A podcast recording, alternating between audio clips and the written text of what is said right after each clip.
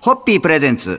ガンバ娘、ホッピーミーナの、ホッピーハッピーバー皆さんこんばんは、ホッピーミーナです。こんばんは、落語家の立川しららです、はい。えー今年は新型コロナウイルスの影響で様々なプロスポーツの日程や予定が大きく変わりまして、大変なことになっております。はい。モータースポーツの世界も同様で、はい。はい。今年はミーナさんも楽しみにされていたスーパー GT の日程が大きく変わりまして、本当でございます。ええ今年はホッピーチーム土屋として参戦予定だった土屋エンジニアリングの皆さんも、レースの延期が続いてこれもやっぱ大変ですよね。あのーまあ、土屋エンジニアリングさんだけではなく、はいおそらく、もう本当にチームの存続がかかってうるんチームも多いのではないかとはいいうふうに、はい、思われますし、サーキット自体も大変なことになってるんじゃないですかね。ねやっぱり、スーパー GT の収入も大きいと思うのでね。はい。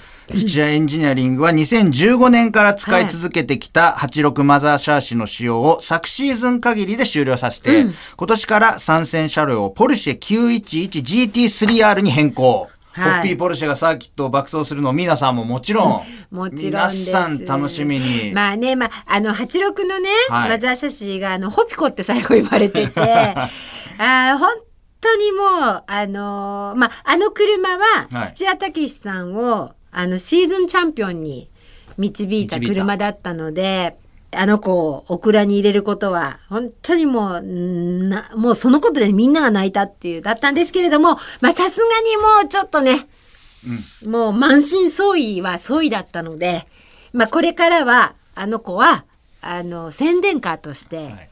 あの、第二の人生を歩んでもらって、まあ戦いの現場は新車両をということで、えーなんと監督が選んだのがポルシェだったということでね、はいあの、カラーリングも綺麗に出来上がって、でも私まだ会ってないんですよ、車に。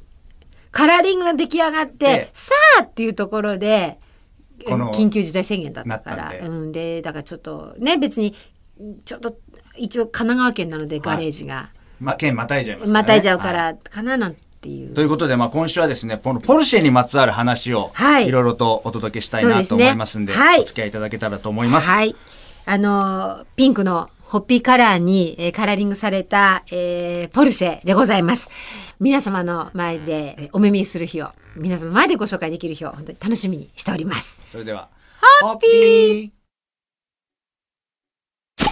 ホッピープレゼンツ、看板娘、ホッピーミーナの、ホッピーハッピーバー皆さんこんばんは、ホッピーミーナです。こんばんは、落語家の立川しららです。今週はモーターレースの GT300 で、ホッピーチーム土屋がポルシェになったことを記念して、ポルシェにまつわる話をいろいろとお届けしたいなと思うんですけれども、はいまあ、ラジオをお聞きの皆さんも、ポルシェがどこの国の車かと言われたら、まあ、そのあたりはご存知だと思うんですけどうですね。まあ、ドイツですね。すね。ええ。はい。実はポルシェを生み出し、20世紀最高の自動車設計者と呼ばれるフェルディナンド・ポルシェは、1875年にオーストリア、ハンガリー帝国のマッフェルスドルフという、もう言いづらいですね。マッフェルスドルフという町に生まれております。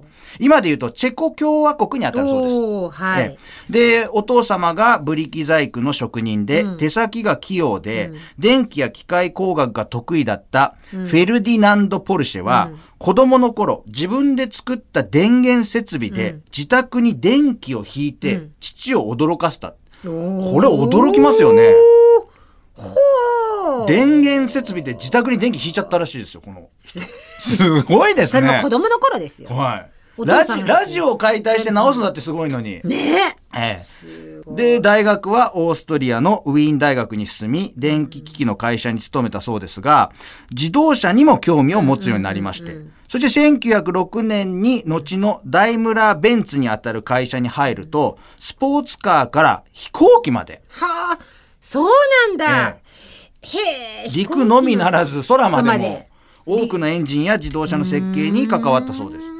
そして1931年にえー自動車の設計やコンサルタントを行うポルシェ事務所を開設。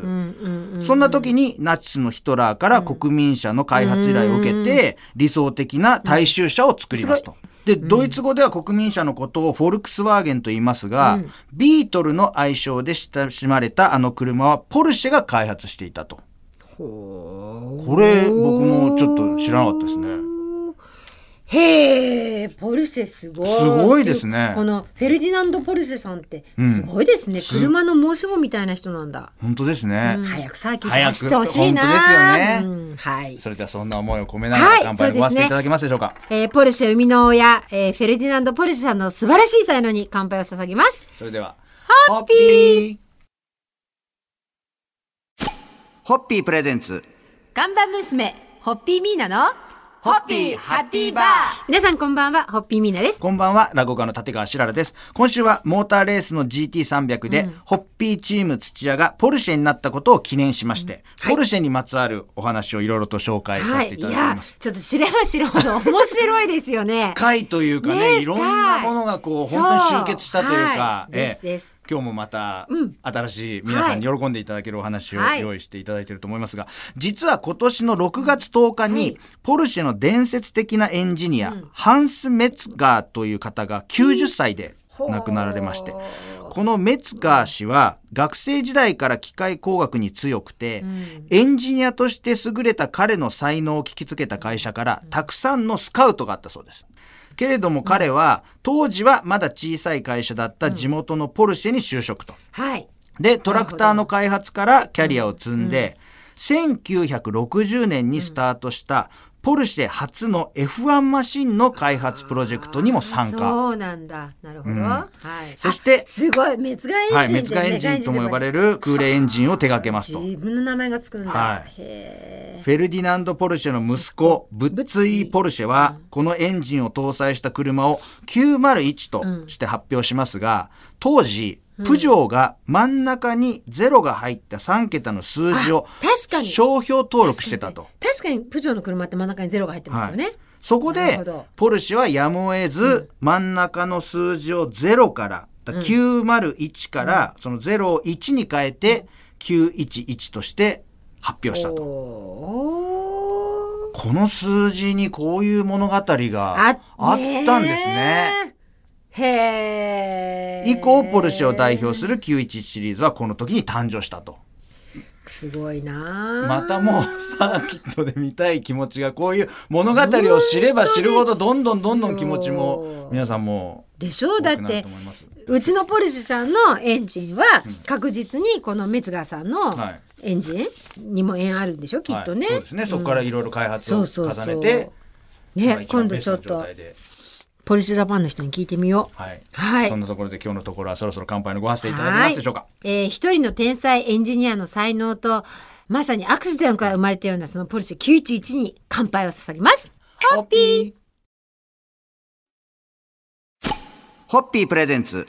看板娘ホッピーミーナのホッピーハッピーバー皆さんこんばんはホッピーミーナです。こんばんは、落語家の立川しららです。今週はモーターレースの GT300 で、ホッピーチーム土屋がポルシェになったことを記念して、ポルシェにまつわるいろんな物語を紹介させていただいておりますが、まあ、昨日はエンジンを開発した技術者の話をしましたが、ポルシェのハンドルを握ったジャッキー・イクスという伝説のドライバーの話を今日はさせていただきたいなと思うんですけども、このジャッキーさんは、F1 でポルシェの車体を操っただけでなく、耐久レースのルマン24、24でも優勝。はい。さらに北アフリカの砂漠を駆け抜けるパリ・ダカールラリーにも参加し、こちらも優勝したことで知られているという。ほーすごい人がいるもんだ。ポルシェを走らせるのも彼は早かったそうですが、これ美人の女性記者から取材を受けた時には、握手をするなり、あなたの手はとても冷たいね。私が温めてあげようと 手を握って離さなかったと言います。天才。天才。天才。その1969年に出場したルマンで取った行動も伝説となっておりまして、はい。当時はドライバーが一斉にマシンに走って乗り込み、シートベルトは走り出してから締めてたそうです。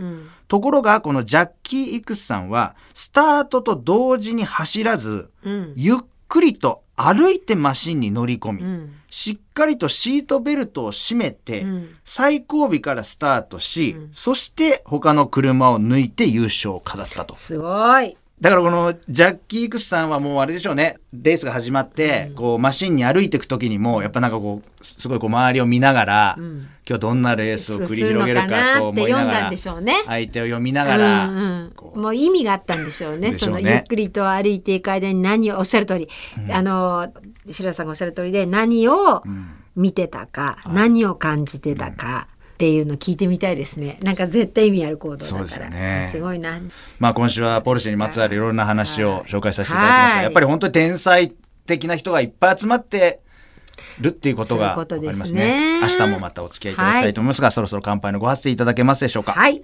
えー、美人記者の手を離さないドライバーの勇気とテクニックっていうのか 技ですね。うんはい。乾杯を捧げます。ははいい。ホッピーー。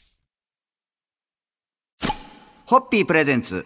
看板娘、ホッピーミーナの、ホッピーハッピーバー皆さんこんばんは、ホッピーミーナです。こんばんは、落語家の立川しららです。今週は1週間にわたって、今シーズンの GT300 で、ホッピーチーム土屋の車がポルシェになったことを記念しまして、ポルシェにまつわる物語、本当にもう壮大ないろんな人が集まった物語を紹介させていただきましたが、ポルシェの生みの親、フェルディナンド・ポルシェは数多くの名言を残しています。はい。その名言を紹介させていただきたいと思いますが、代表的な言葉がこちら。はい。私の夢を実現してくれる車はどこを探しても見つからなかった。だから自分で作ることにした。かっこいいなかっこいいですね。この言葉を言った人がポルシェを作ったってのはすごいですよね、また。そうそうですね。で、ポルシェが作れちゃうんだから。ですよね。昨日の、あの、話、これご紹介させていただいた伝説のドライバーさん。ドライバーさんあの、ジャッキー・イクスさん。イクスさん、はい。えーそのル・マンで、はい。1960年69年のル・マンで、ドライバーが一斉にマシンに走って乗り込んでシートベルトは走り出しから締めていた時代に、はい。彼だけはスタート同時に走らないでゆっくりと歩いてマシンに乗り込んでしっかりとシートベルトを締めて最後尾からスタートして優勝を飾るっていうことにも相通じるような気がして。ポルシェさんってこういう会社なんですかねもしかしたら。やっぱなんかこう、よく、よく考えて、よく考えることからうん。行動。なんかまさに急がば回れ的な。っていうのが、社社風っていうのがわかんないけど、なんかそう。なんかそうなのかもしれないですね。まあ、創業、まあ、ポルシェの生みの親のね、フェルディナンド・ポルシェさんがそういうえー思考だったり、あのだとするとまあきっとそういう経営になるんだろうなとか思うんですけど、で、作る側も乗る側もそういうものが徹底してるっていうか、みんながね、そういう認識でいるってことですからね。もうちょっとはい、はい。私も今日から待つ人になります。そして、この、ホッピーのポルシェが走るのも待つ。待つ。待つ。これ待たなきゃしょうがないんだもん。だってね。待てって感じでしょ？まあ今週1週間はポルシェにまつわるいろんなお話をさせていただきました。そ,、はいろそろ乾杯のご発声で、はい今日も締めていただけますでしょうか？えー私もですねフェルディナンドさんの爪の赤をいただいて待って価値を取るという はい人生を今後歩んでまいりたいと思います。そんな思いで乾杯をしたいと思います。それでは、ホッピー